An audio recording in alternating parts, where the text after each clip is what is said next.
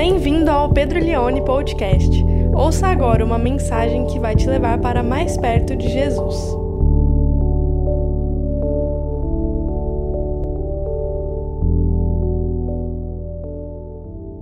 Vamos ler a palavra de Deus, Romanos capítulo 5, a partir do versículo 17, apenas esse versículo. Romanos capítulo 5, nós vamos ler na NVI, versículo 17, diz assim a palavra de Deus: Se pela transgressão de um só a morte reinou por meio dele, muito mais aqueles que recebem de Deus a imensa provisão da graça e a dádiva da justiça reinarão em vida por meio de um único homem, Jesus Cristo. Eu quero falar nessa noite sobre imunizados contra o individualismo. Em março, quando começou a pandemia, eu me lembro que eu entrei na sala do meu pai e assim que tinha emitido o primeiro sinal da quarentena, eu vendo todo o movimento que estava acontecendo, comecei a tirar alguns diagnósticos e cheguei para o meu pai até um pouco assim animado. Falei, pai, você viu como que as pessoas estão se unindo nessa pandemia? Pai, você viu que interessante? Eu acho que eu aprendi uma coisa as pessoas têm mais facilidade em se unir quando possuem um inimigo em comum do que se unir quando possuem um objetivo em comum. É muito bonito ver o que está acontecendo. E até lembro que eu escrevi no meu Twitter, ainda no comecinho, ali no mês, mês de março, escrevi assim: nós não precisamos agora nos unir como igreja, nós precisamos nos unir com raça, como raça humana. E aí eu, o tempo foi passando e eu pude perceber que não, que, que eu estava extremamente enganado. Que a pandemia, na verdade, revelou muito pelo contrário, o quão dividido nós somos e quanta dificuldade a gente tem em conseguir fazer qualquer coisa que seja em comum. A gente consegue, em qualquer objetivo, é, promover divisão, promover ódio, promover separação. Eu quero falar sobre individualismo que para mim é um grande ídolo da nossa cultura. E eu penso que a pandemia veio para derrubar esse ídolo, pelo menos para aqueles que querem que Deus faça isso. Mas é importante a gente fazer uma separação entre individualismo e individualidade. São coisas diferentes. Todos nós temos a nossa individualidade. Todos nós temos, por exemplo, as nossas características, as nossas peculiaridades. Todos nós temos o nosso gosto, temos o nosso jeito Individualidade é algo bom, é a nossa vida privada, é aquilo que pertence somente a nós. Individualidade faz parte de, da vivência de cada um de nós. O problema não é a individualidade, o problema é o individualismo. E o individualismo é nada mais do que quando a individualidade se torna minha religião. O individualismo é quando a minha individualidade se torna o eixo da minha vida. Então, o que move a minha vida é o meu eu. A pessoa que é a única que tem valor para mim sou eu mesmo, de modo que se eu estou bem, não importa o que está acontecendo ao meu redor. Se eu estou feliz, ou eu tenho o que comer, ou eu tenho trabalho, ou eu tenho a presença de Deus, não importa como está as coisas ao meu redor individualismo é a capacidade de viver somente para mim e não me importar com aquele que está ao meu lado. Agora, é uma ilusão pensar assim, porque não existe individualismo. Porque é impossível viver sozinho, nós dependemos de todas as pessoas, nós dependemos uns dos outros. Dependemos uns dos outros para ser a gente. Porque como que eu posso dizer que essa é a minha individualidade se eu não tenho com quem comparar? Como que eu posso dizer que, ah, esse é o meu jeito? Até para eu dizer que esse é o meu jeito, esse é o meu jeito em relação a quem? Ah, eu sou uma pessoa mais caseira, esse é o meu jeito de ser. Mas por que, que você chega a esse diagnóstico? Porque existe uma camada de pessoas ao seu redor, de modo que ninguém é alguém sem o outro. Até para eu ser alguém, eu preciso do outro. Até para ser eu, até para possuir as minhas características, eu dependo das pessoas que estão ao meu redor. Outra ilusão do individualismo é uma coisa muito prática e muito simples. É no campo do saber.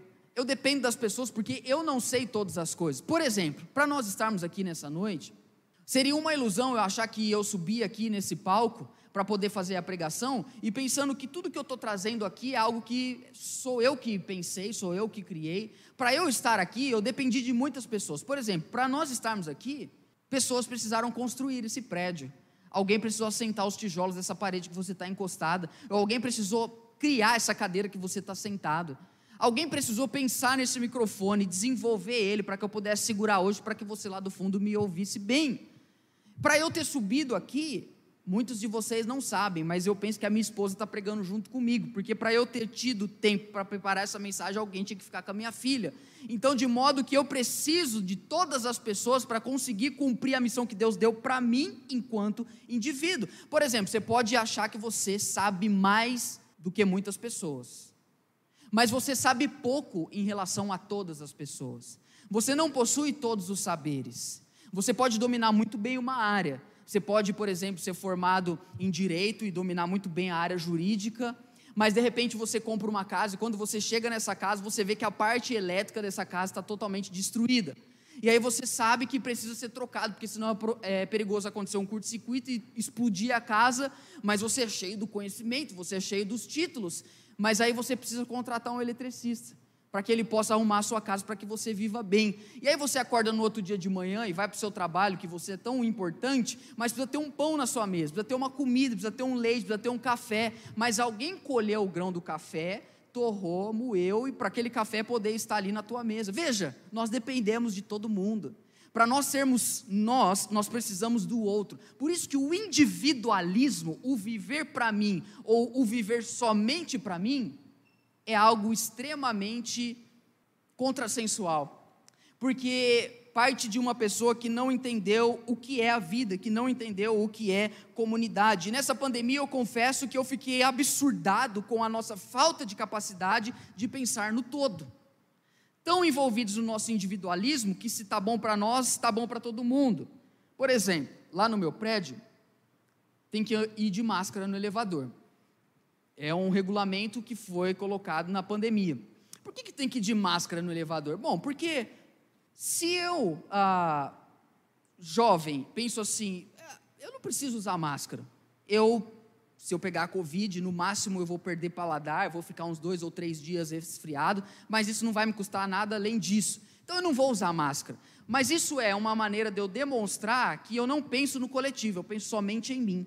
Eu sou individualista. Por quê? Porque pode ser que eu pegue o elevador e esteja contaminado, e um dia antes de ter o sintoma eu estou transmitindo já o vírus, e de repente eu espirro dentro do elevador, dá 10 segundos, entra uma pessoa idosa. E respira no elevador, e o elevador está contaminado, e aí o que para você só iria ocasionar alguns sintomas, para a pessoa é a vida dela que é ceifada. Saiu essa semana, nas redes sociais da cidade de Ribeirão Preto, foi anunciado que 150 mil vacinas vão vir para a nossa cidade. 150 mil vacinas dessa pandemia que você e eu não aguentamos mais. E aí estava lá dizendo: bom, primeira leva, primeira dose, nós vamos vacinar os, os médicos, os profissionais de saúde, e depois nós vamos vacinar os idosos. E eu, quando vi, gente, 150 mil, eu vibrei com aquilo. Aí eu fui ler os comentários. E eu vou te dar uma dica hoje: não leia os comentários. De nada nas redes sociais. Quando eu fui ler os comentários, os comentários que estavam aparecendo primeiro era: ai, mas e o pessoal do supermercado, hein? Ah, mas e os professores? Ah, mas e as crianças? Ah, mas e as pessoas assim? Ah, gente, você consegue, em primeiro lugar, se alegrar que 150 mil pessoas serão vacinadas? Mas como nós somos tão individualistas, nós não temos a capacidade de nos alegrarmos com o todo. Porque se nós não formos beneficiados, para nós não basta. Porque o nosso ego, o nosso eu, é o nosso ídolo, é a razão da nossa vida, é a razão da nossa existência. A pandemia revelou que nós pensamos do micro para o macro. Ou melhor dizendo, a pandemia revelou que o nosso eu é a coisa mais importante para nós. Eu fico pensando, será que é assim que a Bíblia pensa em nós? Será que a antropologia, ou seja, a maneira da Bíblia entender o ser humano é partindo do indivíduo para o todo? Porque nós, filhos do iluminismo, do renascentismo, nós, filhos do humanismo, do racionalismo, nós pensamos do indivíduo para o todo. Nós não pensamos do todo para o indivíduo. De modo que se para mim está bom e para os outros não está, está tudo bem. Só que a minha pergunta é: será que é assim que a Bíblia pensa a respeito de humanidade? Me parece que não. Me parece que a forma do apóstolo Paulo escrever aqui, em Romanos 5, 17, revela que a maneira com que Deus olha para a humanidade é, em primeiro lugar, do macro para o micro.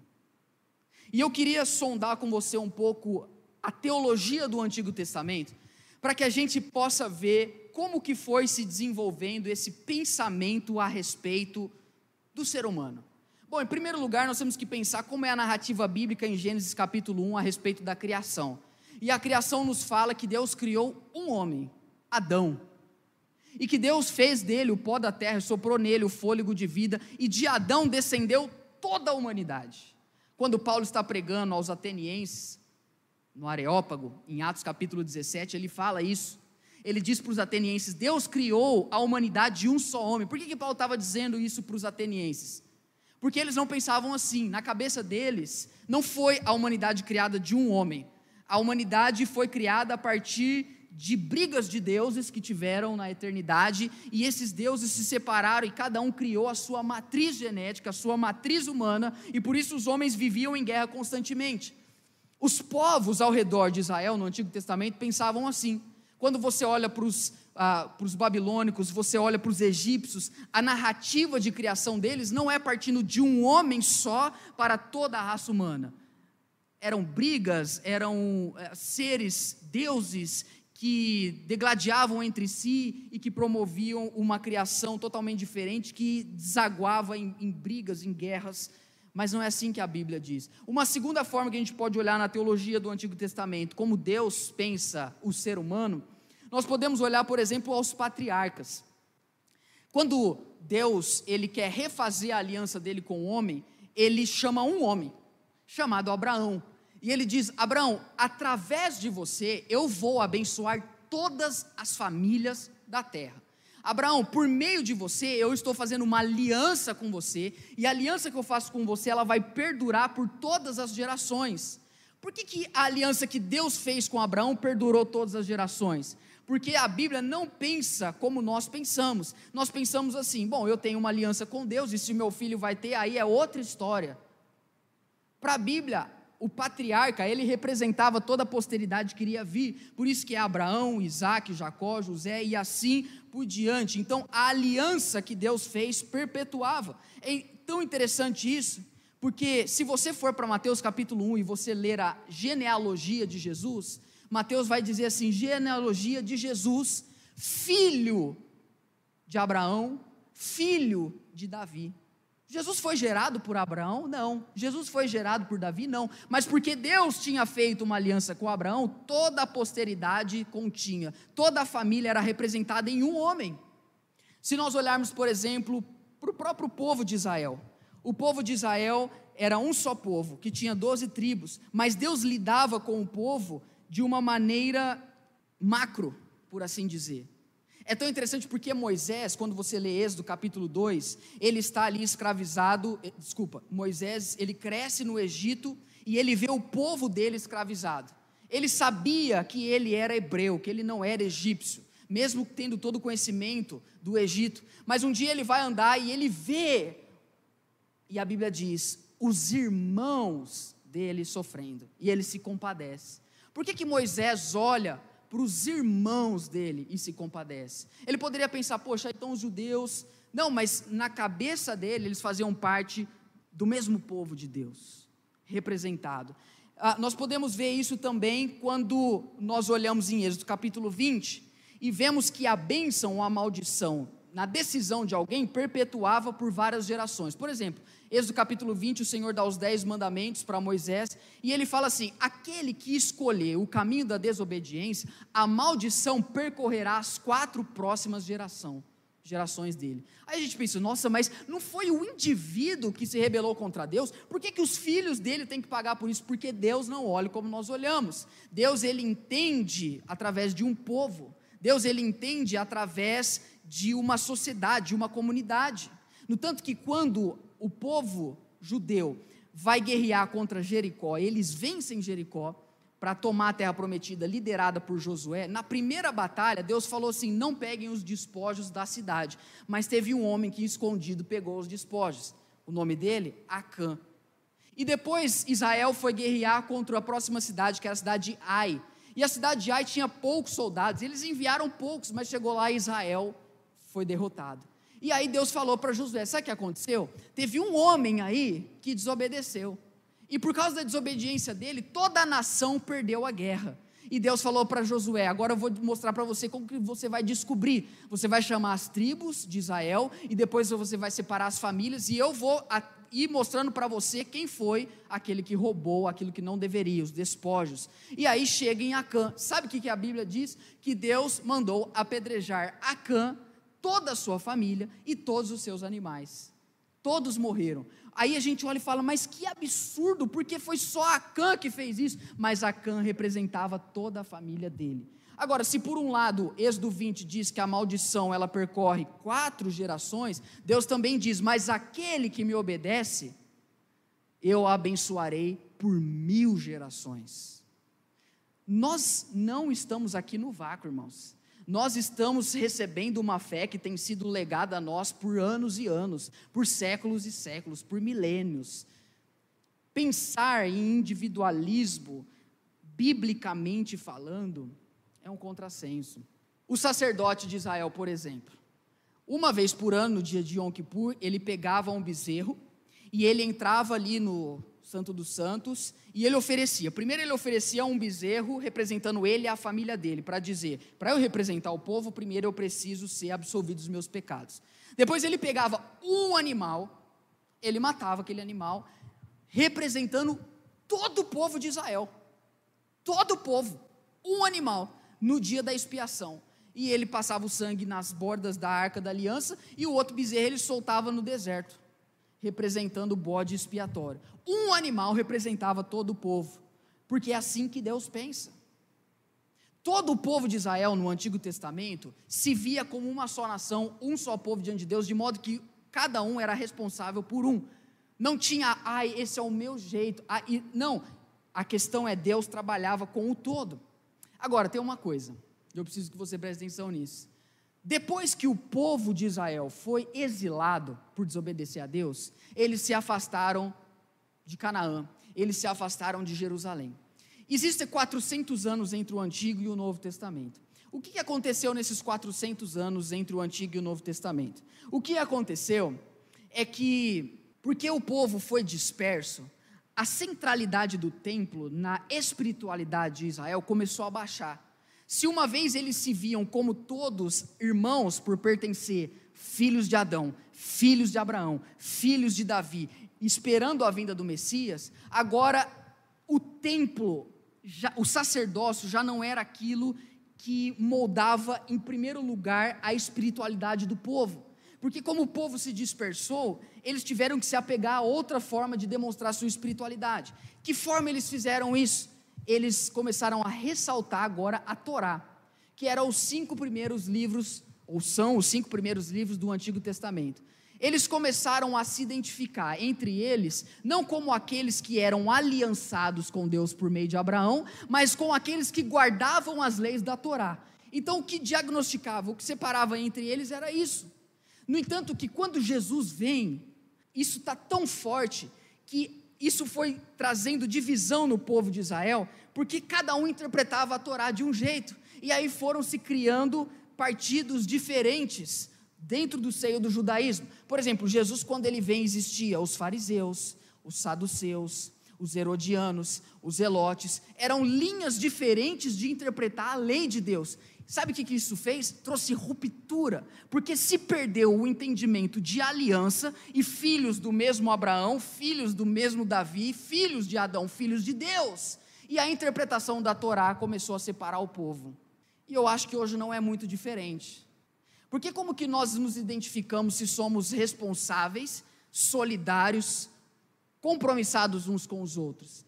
Não porque somos aliançados na mesma raça, não porque pertencemos ao mesmo Cristo, não porque pertencemos ao mesmo Deus, mas porque o jeito que eu interpreto a Bíblia é que o arminianismo é a linha mais correta. O jeito que eu interpreto a Bíblia é que o calvinismo. Ah, não, na verdade, eu sou uma pessoa de direita e para mim não cabe na minha cabeça uma pessoa de esquerda ser cristão. Ou ao contrário, não cabe na minha cabeça uma pessoa de direita ser cristão. Então eu não, eu não tenho comunhão, eu não sou responsável. Porque a maneira com que esse cara interpreta, a maneira com que ele pensa escatologia, a maneira com que ele pensa sociedade, não tem nada a ver comigo. Por isso eu não sou responsável por ele. Era assim na época de Jesus e não é diferente hoje. Foi se perdendo na espiritualidade do próprio Antigo Testamento essa visão de filhos de um só. De modo que no, na Bíblia existem dois homens, Adão e Cristo. Eu quero voltar agora ao texto que nós lemos, Romanos 5,17. Ou eu estou em Adão, ou eu estou em Cristo. Não tem como eu ter outra forma de poder entender como a minha vida deve se desenvolver, em cima do que a minha vida deve se desenvolver. E aí Paulo vai dizer isso, porque Paulo não pensava como seus contemporâneos, influenciados pelo platonismo, pelo gnosticismo que viam separação entre todas as coisas. Para o platonismo, a alma simplesmente era algo preso a um corpo, que quando morresse seria liberta. Se a minha alma vai ser liberta e esse corpo é algo ruim, o que, que eu tenho a ver com a outra pessoa? Ela não importa para mim, o bem-estar dela não é minha responsabilidade, porque eu só estou aprisionado aqui. Não era como Paulo pensava. Paulo também não pensava, é, ah, você é fariseu, você é essênio, você é zelote. Não, porque Paulo entendeu isso. De modo que ele diz: todo o capítulo 5 de Romanos e no 6 também. E no, no verso 17, que é o verso que eu quero destacar, porque não dá para a gente pegar o texto todo, ele vai dizer: Se pela transgressão de quantos? Pela transgressão de um só. Se pela transgressão de um só, a morte reinou por meio dele. Por causa de uma pessoa, Adão nos representava. Adão significa homem. Todos nós estávamos em Adão, por assim dizer. E Adão desobedeceu a Deus por causa da transgressão de Adão, a morte reinou por meio dele. Todos nós, quando nascemos, nascemos em Adão. E o que significa a morte reinou por meio dele? Significa, em primeiro lugar, que nós, por causa dessa separação, estamos literalmente separados de Deus. Estamos longe de Deus. Quando Deus volta para o jardim e chama Adão depois dele pecar, a Bíblia diz que Adão se escondeu. Adão não se escondeu de Deus porque ele era ser humano. Adão se escondeu de Deus porque agora ele era pecador. É o pecado que faz separação entre nós e Deus. Uma outra, um outro resultado de que a morte reina sobre nós é que agora nós somos culpados pelo pecado. Nós carregamos a culpa. Nós, no tribunal de Deus, aonde Ele é o juiz, fomos colocados como culpados diante dele porque viramos as nossas costas. Aí talvez você diz, mas por que, que eu tenho que levar isso? Foi Adão, não fui eu porque Adão representava a raça humana. Na teologia, a gente faz uma separação entre pecador e pecados. Pecador é o pecado que a gente chama na teologia de pecado original. O pecado original é essa atitude de Adão diante de Deus. Todos nós já nascemos em pecado, mesmo a criança. Todas as crianças já nascem em pecado, já nascem com a inclinação para o mal, já nascem com o coração corrompido. A criança já nasce separada de Deus, ela já nasce culpada pelo pecado. Essa morte que reina sobre os pecadores também, além de culpar eles, também os escraviza. Nós somos escravos do pecado, nós não conseguimos vencer o pecado por nós mesmos. Se a gente bater a mão na mesa e falar, chega, agora eu vou viver em santidade, sem Deus a gente não consegue. Porque a morte, ela reina sobre nós, pecadores. A morte reina sobre aqueles que são filhos de Adão. E mais do que isso, nos tornamos reféns da morte.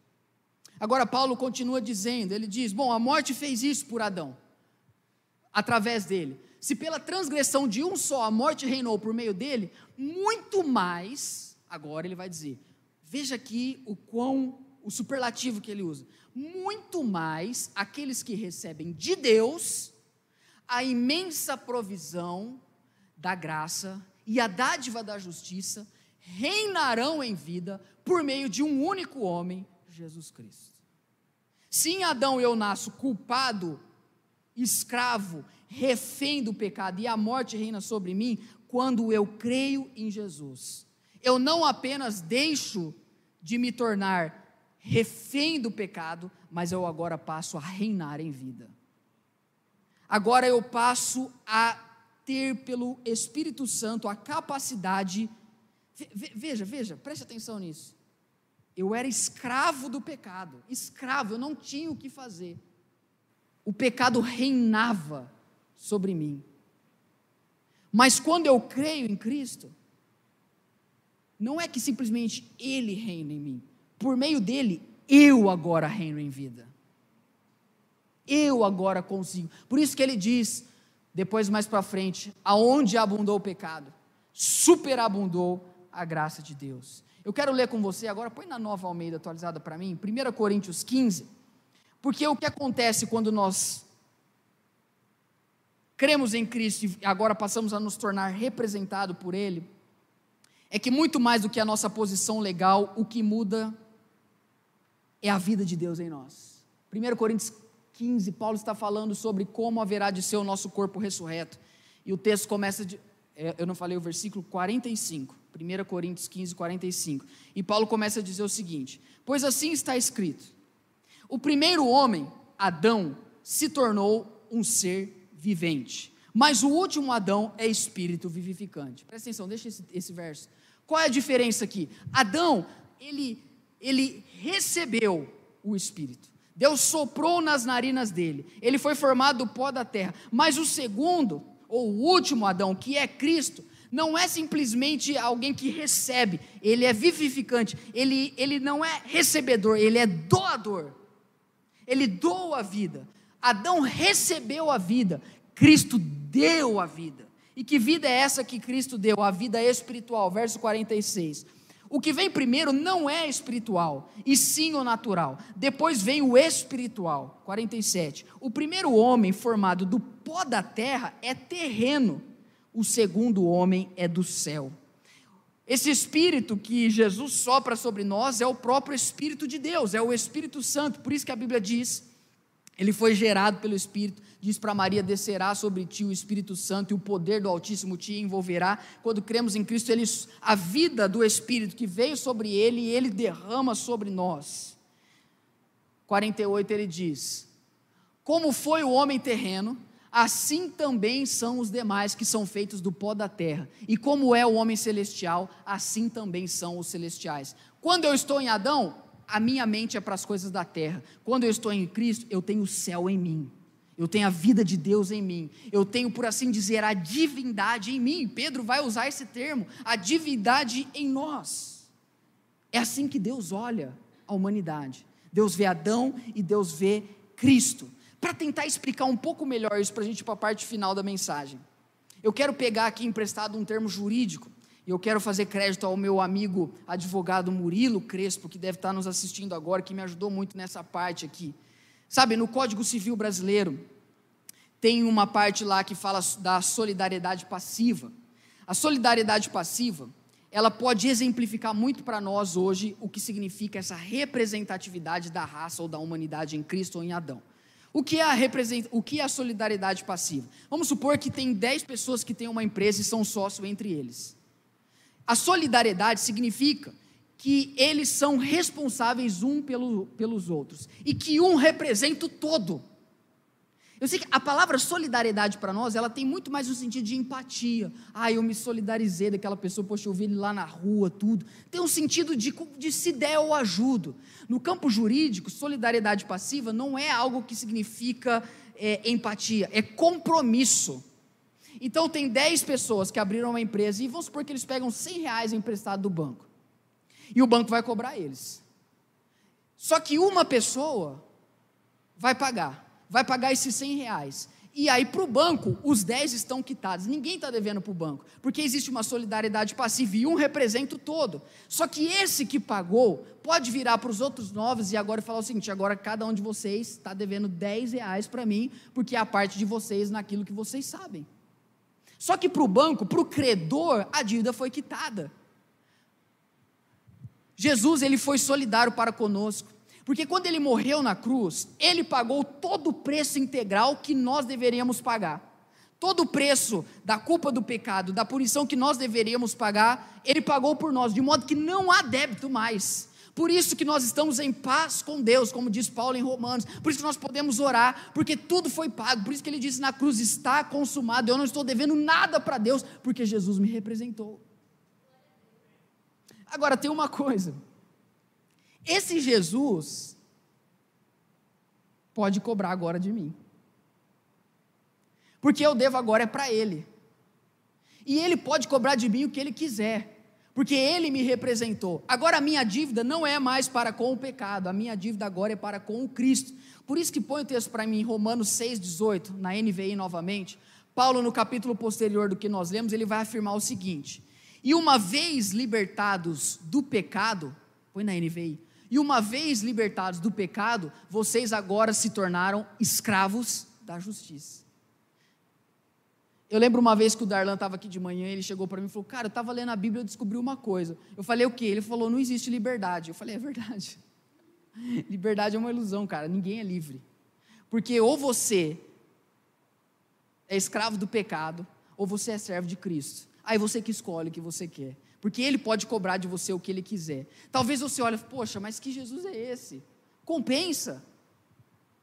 Volta para mim, é, Romanos 5,17. É por isso que Paulo ele vai tentar mostrar para nós que não é uma simples troca entre Adão e Cristo.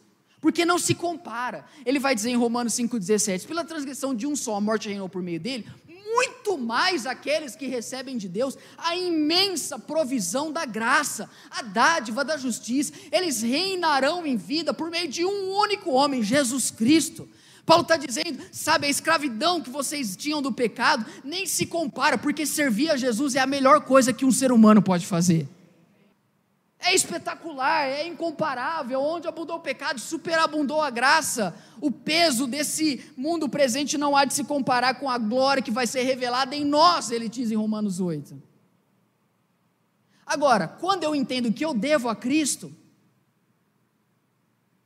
começa a mudar o jeito que eu vivo. E eu falei tudo isso para chegar aqui na aplicação final. Porque um cristão não pode ser individualista. Porque isso vai exatamente contrário ao que Jesus fez e nos ensinou. Por exemplo, e aqui eu quero dizer três formas da gente deixar esse conceito de solidariedade e moldar a nossa vida em Cristo. Primeiro, perdão. Vou falar sobre perdão, serviço e unidade. Primeiro, perdão. Porque se Cristo me perdoou, Ele pode exigir de mim que eu perdoe as pessoas. Ele pode exigir de mim. Porque quando você lê Mateus capítulo 6, é a oração do Pai Nosso você conhece de cor, diz assim: Senhor, perdoa as nossas dívidas assim como nós perdoamos aos nossos devedores. Essa, aí a oração vai lá, teu reino, poder, agora, amém. Aí o, o próximo versículo ninguém lê, eu não sei porquê. Mas o próximo versículo da oração fala assim: porque se você não perdoar aquele que te ofendeu, o Pai que está no céu também não vai perdoar você. É a Bíblia. Por que, que ele fala isso? Porque não faz sentido ter sido resolvida a nossa situação com Deus e Cristo nos representando, e eu não perdoar o próximo, porque agora eu estou em Cristo, e Cristo perdoa pessoas que não merecem perdão. E eu tenho que perdoar pessoas que não merecem perdão, por meio de Cristo. É por isso que ele vai dizer: se você vai levar uma oferta, palavras de Jesus, se você vai levar uma oferta no altar, e você tem algo mal resolvido com o seu irmão, não põe a oferta lá. Vai até o seu irmão, quantos lembram desse texto? Resolve o seu problema com ele e depois você vem e aí você dá a oferta. Porque se você não está bem com ele, você não está bem comigo. Porque o que eu fiz foi uma mudança representando toda a humanidade. Então não faz sentido você não perdoar alguém, sendo que eu perdoei você. Tem pessoas que não conversam com pessoas de dentro da igreja. Tem pessoas que são brigadas com pessoas da, dentro da igreja. Posso dizer algo para você? Isso é pecado. Isso não condiz com a palavra. Pessoas que não conseguem perdoar pessoas do seu passado. Uma segunda coisa que isso representa, essa solidariedade, o serviço. Como nós lemos, agora nos tornamos agente de justiça. Essa grande marca. Gente, Jesus veio nos servir. A pergunta é: a gente merecia? Não. O que, que a gente fez para ele nos servir? Nada. A, a Bíblia diz que ele morreu por nós enquanto ainda éramos pecadores. A Bíblia diz: alguém pode até morrer por um homem bom. mas dificilmente alguém vai morrer por um homem ruim. O ato de Jesus é tão heróico porque ele morreu por homens e mulheres ruins como eu e como você. E isso me ensina agora que eu me torno um agente da justiça. Eu existo para servir as pessoas. As pessoas que merecem, Pedro? Não. As pessoas que eu acho que eu, eu tenho empatia? Não. Porque eu entendo que todas as pessoas são a minha responsabilidade. Porque eu entendo que a comunidade é importante, não só para mim é importante, por isso eu sirvo as pessoas. E por último, a unidade. Essa solidariedade nos ensina a vivermos como família. É por isso que Jesus, no capítulo 17 de João, na oração sumo sacerdotal, ele pede: Senhor, que eles sejam um, como eu e tu somos um, para que o mundo creia que o Pai me enviou. Por isso que Paulo em Efésios capítulo 2, ele vai dizer que o evangelho derrubou o muro de inimizade. Na cabeça de Paulo não existia mais judeu, gentil, homem, mulher, rico, pobre. Na cabeça de Paulo existia todos em Cristo. Por isso Paulo saía pregando, servindo. Irmãos, eu estou perplexo de ver uma sociedade tão individualista como a nossa. Mas nós estamos em Cristo. E por estarmos em Cristo, nós estamos ou devemos viver como agentes de justiça, liberando perdão, servindo as pessoas e como um só, dando testemunho para o mundo de que o Evangelho é verdadeiro, de o que Jesus fez é real. A igreja não pode se render ao ídolo do egocentrismo. Mas do fundo do meu coração, eu não acredito que um homem pode desejar o bem comum além do seu próprio bem, a não ser por meio do Evangelho. Não dá. Tem que ser imunizado, tem que ser vacinado, tem que vir algo de fora para promover esse anticorpos na vida de alguém. E esse algo de fora que vem é a vida de Deus é a abundância da graça, é a reconciliação, é o constrangimento do serviço. Paulo diz: Eu fui, o amor de Cristo me constrange. E a palavra constrange significa encurralado no original. O amor de Cristo não me deixou saída, a não ser me render a Ele e agora poder servir as pessoas. Eu oro para que a igreja vida seja uma igreja que pensa no próximo e seja uma igreja que pensa no todo Seja uma igreja que se alegra porque 150 mil pessoas vão ser vacinadas, ainda que ela não. Seja uma igreja que se alegra com a prosperidade da cidade, ainda que seja de pessoas que não fazem parte da tribo dela. Eu oro para que a gente seja uma igreja aonde Cristo é bem representado, porque nós estamos nele. Nós somos filhos dele. Nós somos aqueles que portam a vida dele. Só isso pode derrubar esse altar tão difícil de ser derrubado, chamado individualismo. Que Jesus reine em nosso coração, que Ele reine na nossa agenda e que na nossa agenda tenha espaço para os outros, que na nossa agenda tenha espaço para o próximo, que na nossa agenda semanal, que no nosso dia o outro seja importante, que um ser humano que entra no elevador da, que a gente pega que uma pessoa que trabalha do nosso lado, que alguém que manda uma mensagem para nós, que cada pessoa tenha muito valor, porque nós representamos o todo diante de Deus. Nós nos solidarizamos com todos diante de Deus, porque nós estamos em Cristo e Cristo derruba o altar do egoísmo, do egocentrismo. É isso que o Evangelho faz, ele vacina a gente. E eu quero ser vacinado contra isso. Quantos querem ser vacinados? Amém? Você ouviu o Pedro Leone Podcast. Compartilhe essa mensagem com seus amigos e até logo!